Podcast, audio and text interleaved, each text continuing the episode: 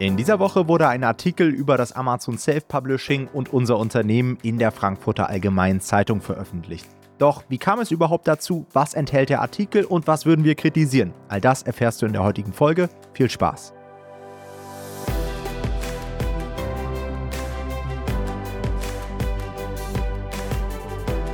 Hallo und herzlich willkommen zu einer neuen Folge des Verlagsniveau Podcast. Und am vergangenen Dienstag ist ein Artikel zum Thema Self-Publishing in der FAZ, also der Frankfurter Allgemeinen Zeitung, erschienen, in dem wir als Unternehmen ebenfalls mit erwähnt wurden. Und deswegen wollen wir euch in der heutigen Folge folgende Sachen zeigen. Wir wollen einmal mit euch äh, besprechen, wie es überhaupt zu diesem Artikel kam, also wie entsteht sowas überhaupt. Der ist natürlich nicht durch Zufall entstanden. Dann wollen wir euch ein bisschen erzählen, was in dem Artikel steht, denn aktuell müsst ihr für den Artikel bezahlen, wenn ihr ihn komplett lesen wollt. Wir geben euch aber so ein bisschen den groben Inhalt einmal mit. Und am Ende wollen wir das Ganze natürlich auch noch ein bisschen kritisch einordnen. Denn tatsächlich würden wir sagen, ein paar Sachen sind ein bisschen schief gelaufen, aber das schauen wir uns am Ende an. Ich würde vorschlagen, Tom, dass du nochmal erzählst, wie es überhaupt zu diesem Artikel gekommen ist. Yes, sehr gerne. Das ist nämlich ziemlich interessant. Ähm, mich haben auch direkt ein paar Leute angeschrieben, die gedacht haben, hey, ist das jetzt irgendwie so ein ähm, Zeitungsartikel, in den ihr euch reingekauft habt? Sowas gibt es ja auch, ja. Man kann sich bei Focus und so weiter als Unternehmen reinkaufen. Das machen auch viele, um dann irgendwie auf Google gut zu ranken und so weiter. Das ist es nicht. Also, das ist wirklich ein Artikel, der jetzt nicht irgendwie ein Advertorial oder sowas ist, wofür man als Unternehmen Geld bezahlt. Die Story dahinter ist ganz spannend. Und zwar habe ich eine Anfrage bekommen im letzten Jahr von der LMU München, ja, die Universität in München, und die haben mich angefragt für einen Gastvortrag im Bereich Self-Publishing. Und das fand ich erstmal extrem spannend und ich war auch positiv überrascht, dass es in diesem Bereich überhaupt ähm, ja, eine, eine, einen Fachbereich an der Uni gibt. Also man kann tatsächlich in unserem Bereich, das, was wir tagtäglich machen, ein Studium absolvieren, was ich so gar nicht wusste. Ich glaube, das Studium an sich heißt Buchwissenschaft oder so. In diesem Studium gibt es quasi verschiedene Module, verschiedene Fachbereiche und einer davon ist das Self-Publishing. Ja, ähm, das heißt, die Studenten lernen dort die Geschichte des Self-Publishings, den Wandel des Self-Publishings und so weiter. Und das Seminar ist so aufgebaut, dass die, ich glaube, jede Woche oder alle zwei Wochen irgendwie einen anderen Experten zu Gast haben. Und dieser Experte stellt sich vor und dann können die Studierenden dort Fragen stellen. Ja, ich glaube, die Woche vor mir war jemand von Thalia da und ich wurde dann eben auch angefragt, was mich natürlich sehr, sehr gefreut hat, weil ich bis vor kurzem ja auch noch Student war, das darf man ja nicht vergessen. Also ich habe mich schon geehrt gefühlt. Und weil die LMU in München ja auch nicht nur irgendeine Uni ist, sondern ja, ich habe auch nochmal geguckt, ich glaube, sie ist in, im Deutschland-Ranking auf Platz zwei. Also das ist natürlich auch sehr viel hm. Prestige und ich war echt aufgeregt, als ich da angereist bin. War aber ein sehr, sehr interessanter Termin, ja, also so wie es auch geplant war. Ich habe mich und Nomad Publishing vorgestellt, ähm, habe den Studenten erklärt, wie wir auf Amazon veröffentlichen, wer unsere Kunden sind, was das so für Projekte sind, die dort entstehen. Viele von denen, muss man auch dazu sagen, werden wahrscheinlich eher eine Karriere in einem Verlag hinlegen. Ja, also das hat man schon so ein Stück weit gemerkt. Ähm, aber die waren auch sehr, sehr interessiert, haben viele Fragen gestellt und konnten so, das war mein Eindruck am Anfang, konnten sich das gar nicht so vorstellen, dass da Leute Bücher veröffentlichen, die gefühlt damit vorher nichts zu tun hatten. Also ich glaube, da können wir für die Mehrheit hier auch der Zuhörer im Podcast sprechen. Wir sind ja alle Leute, die jetzt gar nicht so aus der Buchbranche kommen ja, sondern mhm. ich glaube, die meisten von uns starten KDP irgendwie, um sich ein Nebeneinkommen aufzubauen. Und das war denen, hatte ich zumindest das Gefühl, so ein bisschen fremd. Ja, und die konnten ja. sich das irgendwie gar nicht vorstellen, aber ich habe denen dann schnell erklärt, dass wenn man halt alles an Experten auslagert, man am Ende trotzdem ein gutes Produkt hat, ein gutes Buch. Und wenn man sich dann aufs Marketing spezialisiert, dann ist halt viel mehr drin, als wenn man nur Experte im Schreiben ist und am Ende nicht weiß, wie man so ein Buch auch auf die Top-Position bekommt. Ja.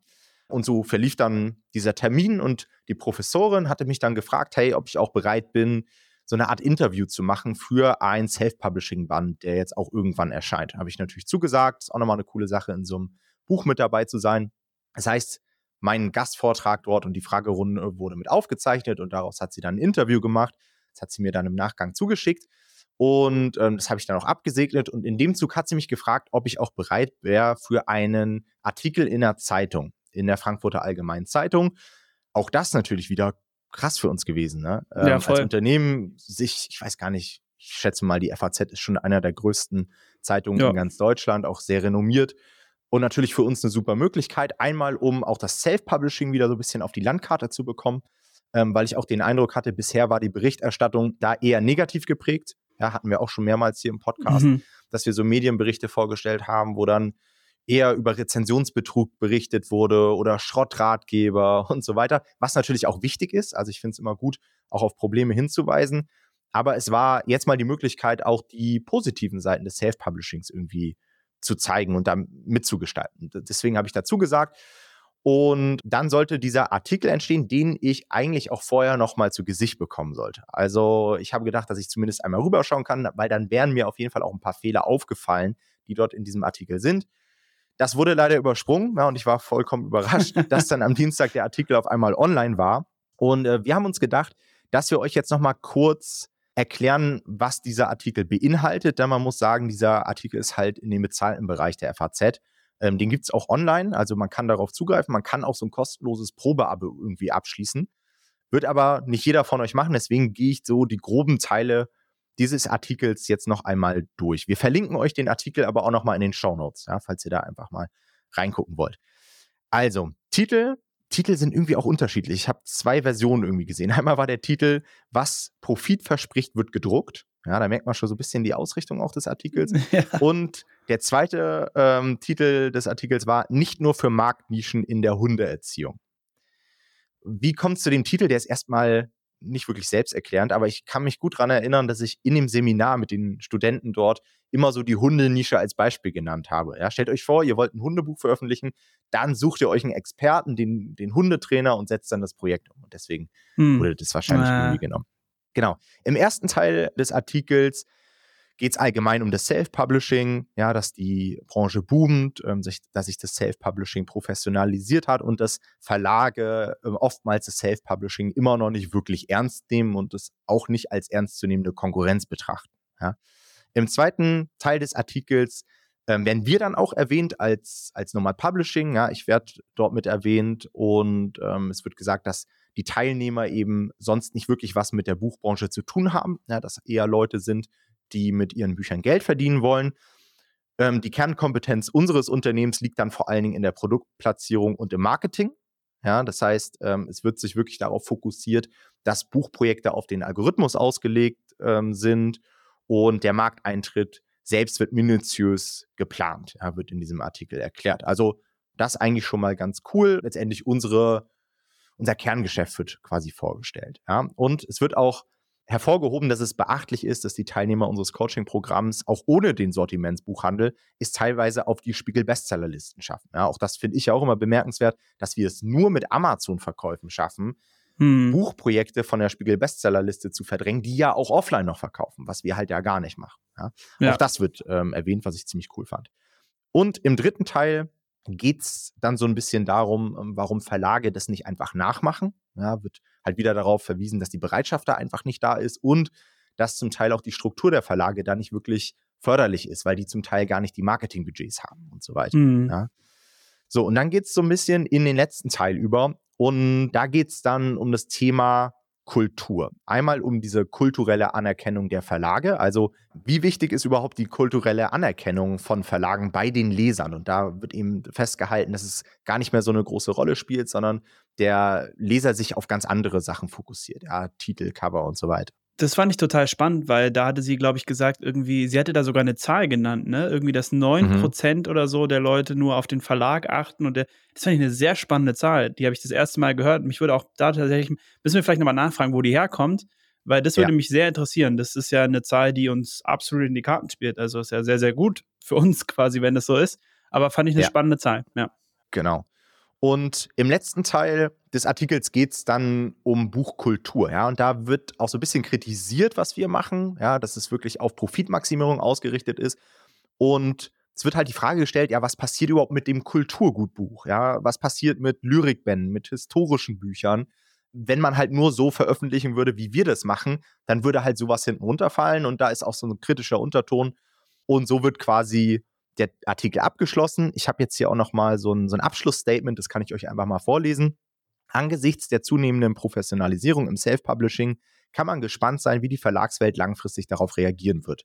Auch wenn es sinnvoll erscheint, einige der Strategien von Unternehmen wie Normal Publishing zu adaptieren, ist zu hoffen, dass es auch in 20 Jahren noch genügend Orte geben wird, an denen Bücher auch dann einen Wert haben, wenn er sich nicht in exorbitanten Verkaufszahlen und auf Bestsellerlisten widerspiegelt.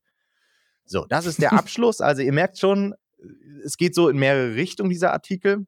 Und ich würde sagen, Jonathan, du legst mal so mit einer Einschätzung los. Ja, ich habe dich ja auch gefragt, was hältst du von diesem Artikel? Weil ich ja davon auch überrascht wurde und ich eigentlich dachte, dass ich da nochmal so drüber gucken kann. Da sind auch so ein paar kleine mhm. Formfehler noch mit drin. Was war so dein erster Eindruck? Also mein erster Eindruck war grundsätzlich erstmal positiv eigentlich. Also ich fand es eigentlich nicht schlecht, was da stand, weil ähm, natürlich muss man sagen, für uns natürlich auch interessant, wie wir dargestellt werden als Unternehmen. Und da finde ich, wohl unsere Expertise an sich und das, was wir quasi machen, wurde eigentlich gar nicht so schlecht beschrieben, fand ich. Also äh, ich habe den Artikel auch meiner Familie geschickt und meine Schwester, die auch Journalistin ist nebenbei, meinte dann, ah, jetzt verstehe ich noch ein bisschen besser, was du eigentlich machst. Und das ist also eigentlich schon mal nicht verkehrt, finde ich. Das heißt, das hat sich schon, finde ich, sehr gut aufgegliedert. Und insgesamt finde ich das auch eher positiv. Wir haben ja auch darüber geredet, es gibt so ein paar Sachen, finde ich auch, die vielleicht, die ich nicht ganz optimal ge getroffen finde, so vom Wording her oder auch vom Kontext her. Aber ähm, darauf können wir nochmal einzeln eingehen. Aber so im Großen und Ganzen fand ich es eigentlich nicht verkehrt, muss ich sagen. Ja, sehe ich auch so. Und klar, das muss einem halt auch immer bewusst sein, wenn, wenn wir so einen Weg einschlagen, den wir eben eingeschlagen sind. Man bietet natürlich auch immer Angriffsfläche. Also logischerweise, ja. wir sind schon sehr profitorientiert und es gibt da draußen viele Leute, die von Amazon nichts halten, die von Profitmaximierung nichts halten, die eher das Buch als Kulturgut sehen und so weiter. Und das ist auch vollkommen legitim und die wird es halt mhm. halt immer geben. Ja? Aber ich glaube, in dem Spektrum, in dem wir uns aufhalten, aus unserer Perspektive ist, glaube ich, dieser Artikel extrem positiv ausgefallen. Ja? Total. Und man muss natürlich auch sagen, wir können ja gleich mal auf so ein paar Kritikpunkte kommen. Man sieht natürlich auch immer alles sehr genau, wenn man so einen Artikel äh, auf sich selbst ja. bezogen liest. Ne? Also vielleicht anderen Leuten würde das, was wir jetzt gleich kritisieren, vielleicht gar nicht auffallen. Aber klar, wenn der Artikel über die eigene Arbeit ist, dann äh, ist man da immer sehr streng. Hm. Ich, wir können ja mal anfangen mit dem ersten Punkt. Was mich gestört hat, ist direkt in der Einleitung wird gesagt, also da werden so ein paar Verlagsnamen genannt, ja, ähm, und dann wird gesagt, dass das ominöse Firmennamen sind. Und das hat mir schon mal nicht gefallen, ja. Weil das ist so dieser Grundtenor immer in diesen Artikeln über Self-Publishing. Self-Publishing ist immer ominös. Ja, da stehen immer irgendwelche Leute dahinter und man weiß gar nicht so richtig, wer das ist. Und hier finde ich das irgendwie unangebracht, weil es werden einfach Verlagsnamen genannt, ja, die klar aus dem Self-Publishing kommen. Aber auch der Self-Publisher hat doch eine Berechtigung zu sagen, hey, so und so nenne ich mich oder so und so nenne ich den Verlag. Ich weiß nicht, was daran ominös ja. ist finde ich ein bisschen, ja, falsch, ein falscher Unterton. Das, was ich immer schade finde, weil das halt immer schon so die Grundrichtung eines solchen Artikels vorgibt. Hm, ja, stimmt. Man, es ist so ein bisschen Framing gewesen, ne, hat man das Gefühl. Also es wurde direkt ja. so irgendwie in so einen Kontext gesetzt, ein bisschen. Und lustigerweise, also ich fand die, die Namen, die da drin standen, also da fand ich nichts dran ominös. Es hätten auch genauso einfach, ich sag mal in Anführungsstrichen, klassische Verlage sein können, ja, die jetzt nicht im Self-Publishing agieren, sondern ganz klassisch agieren. Ähm, das hatte jetzt nichts mit Self-Publishing zu tun. Ja, das waren einfach Namen von Verlagen. Und das fand ich jetzt auch, also das ist mir tatsächlich ehrlich, ehrlicherweise gar nicht aufgefallen. Ich habe es dann erst gemerkt, als du das geschrieben hast. Aber ähm, ja, es ist nicht optimal gewähltes Wort, muss man sagen, stimmt. Ja. So, die, die zweite Sache ist jetzt auch kein Riesending, aber wir wurden, glaube ich, in dem Artikel als Self-Publishing-Agentur dargestellt. Wir sind natürlich keine Agentur. Ja. ja. Ich würde uns eher als ja, Beratungsunternehmen einstufen, als Consulting-Unternehmen. Mhm. Ähm, an einigen Stellen im, im, Artikel stand auch sowas wie, dass wir für die Kunden irgendwelche Dienstleistungen übernehmen oder beauftragen. Auch das machen wir ja nicht. Ja, also ja. wir beauftragen keine Dienstleister, sondern wir coachen Leute und zeigen ihnen, wie sie eigenständig Dienstleister beauftragen können, damit am Ende ein Buch erstellt, erstellt wird. Aber ich glaube, das brauchen wir euch hier im Podcast nicht erzählen. Ich glaube, ihr wisst es besser. Das sind, wie ja. gesagt, so Dinge, die würden, glaube ich, nach außen hin gar nicht so richtig auffallen. Das stimmt. Ja. ja. Dann eine sehr interessante Sache, die, glaube ich, Olesja aus unserem Team auch kritisiert hat. Es wird dann in dieser Sektion, wo es auch um den Algorithmus geht und so weiter, von einem gekonnten Systemhack geredet. und das hört sich auch wieder so an, als hätten wir irgendwie ein Schlupfloch gefunden. Ähm, und dieses Schlupfloch sorgt jetzt dafür, dass wir irgendwie gut verkaufen und den Verlagen was voraus haben. Aber auch das ist ja wieder Quatsch. Ja. ja. Das finde ich auch immer schade, weil das so ein bisschen auch unsere Arbeit gerade auch im Marketing diskreditiert da steckt eine Menge Aufwand dahinter, Titel zu testen, Marktrecherchen zu betreiben. Und klar, man muss auch den Algorithmus verstehen, aber das ja. ist ja kein Hack, sondern das ist halt halt Wissen, was wir uns angeeignet haben. Ja. Total. Vor allem ist lustig ein bisschen, weil ja vorher in dem Artikel so sehr genau beschrieben wird, wie wir arbeiten und wie viel wir testen. Und danach dann von einem Systemhack geredet wird, wo ich so bin wie, hä, du hast doch, also vorher wurde ja ganz klar erklärt, dass wir einfach sehr, ja. sehr viel Arbeit reinstecken, Sachen zu testen und festzustellen, was die Zielgruppe möchte.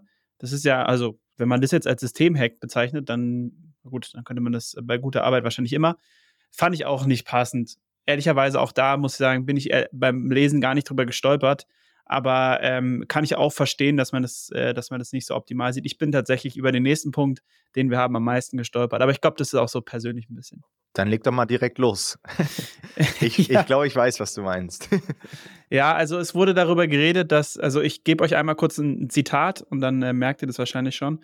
Im Artikel stand da, der Satz, dass Verlage wissenschaftliche Fachliteratur, Lyrikbände oder historische Fundstücke mit wenig Aussichten auf großen Publikumserfolg veröffentlichen, weil sie vom kulturellen Wert dieser Bücher überzeugt sind, ist aus der Sicht von Normal Publishing eine abwegige Idee. Also nochmal kurz zusammengefasst. Der Artikel sagt quasi, dass wir es abwegig finden, wenn Verlage Bücher herausbringen, die eigentlich keine Aussicht auf Profitabilität oder auf irgendeinen Gewinn haben, sondern um, das hat Tom ja vorhin ähm, angesprochen, um quasi Kulturgut zu erhalten. Und da muss ich ehrlicherweise sagen, habe ich auch ein bisschen drauf reagiert, weil das so meinen eigenen Idealismus so ein bisschen an, ankratzt, so, weil das ist was, was ich mir nicht so gerne vorwerfen lasse, weil mir das selber, also ich, ich bin tatsächlich selber auch ein großer Bücherfan und deswegen mag ich die Aussage nicht so. Ich verstehe, dass wir quasi im ersten Moment für den Kunden und auch für den Außenstehenden natürlich absolute, also absolut den Profit im Blick haben. Ja, wir wollen mit einem Buch und das ist auch das, was wir unseren Teilnehmern beibringen. Wir wollen mit einem Buch Geld verdienen. Darum geht es in erster Linie und gerade am Anfang, wenn man sich probiert, ein Geschäft aufzubauen. Aber dabei muss es ja nicht bleiben. Also, wenn ich jetzt mehrere Bücher rausgebracht habe und genug Geld damit verdiene, dass ich davon leben kann und dann auch ein bisschen mehr Freiheit habe und nicht mehr nur noch darauf schauen muss, kann ich natürlich auch ganz andere Sachen rausbringen. Und bei mir ist es zum Beispiel so, ich habe auch schon Bücher rausgebracht, ähm, wo absolut mir von Anfang an klar war, da wird sich kein einziges Buch von verkaufen einfach nur, weil ich quasi die, wollte, dass dieses Buch rausgebracht wird. Und das würde ich genau als sowas auch bezeichnen. Und ich weiß auch, dass andere Leute das auch machen. Aber natürlich ist es nicht das, womit wir werben. Ja, weil das äh, für die Leute ja nicht besonders interessant ist, hey, wir zeigen euch, wie ihr Bücher rausbringt, mit denen ihr keinen Cent verdient, sondern wir bringen natürlich erstmal den Leuten bei, Geld zu verdienen. Und mit dieser Qualität kann man danach dann auch sehr gut Bücher rausbringen, die vielleicht nicht so viel Geld einbringen, aber halt Kulturgut erhalten. Und das persönlich finde ich auch sehr wichtig. Und deswegen wurde ich, glaube ich, davon so, es hat mich ein bisschen angekratzt. Und deswegen war es mir wichtig, das da, dazu äh, klarzustellen. Und ich glaube, du hast auch nie gesagt, dass es eine abwegige Idee ist, oder? Also. Ja, ich weiß, wie die Aussage ein Stück weit entstanden ist, weil genau sowas natürlich auch angesprochen wurde in der Session mit den Studenten. Und da habe ich ihm gesagt, dass das mhm. nicht unsere Art des Publishings ist. Ich weiß nicht mehr, wie genau. ich mich genau ausgedrückt habe, aber ich bin der Meinung, dass sich das nicht gegenseitig ausschließt. Also wir haben unsere Rolle im Markt, wir haben eben so einen performance-orientierten Ansatz und ich finde es überhaupt nicht abwegig, dass andere Verlage das anders handhaben und da eher darauf fokussiert sind, dann, keine Ahnung, irgendwelche Fachliteratur rauszubringen oder historische Fundstücke oder was auch immer. Auch das gibt's. Aber wir haben halt als Unternehmen eine andere Positionierung. Und ich meine, wir haben ja schon öfter mal so den Vorwurf bekommen, dass wir sehr profitorientiert sind. Gerade von so Autoren, die sagen, ja, aber ich will, ich will einfach nur irgendwie einen Fußabdruck hinterlassen und Wert kreieren. Aber da denke ich mir immer, ja, das kannst du aber auch nur, wenn du am Ende viele Leute hast, die dein Kulturgut auch lesen, die das überhaupt sehen.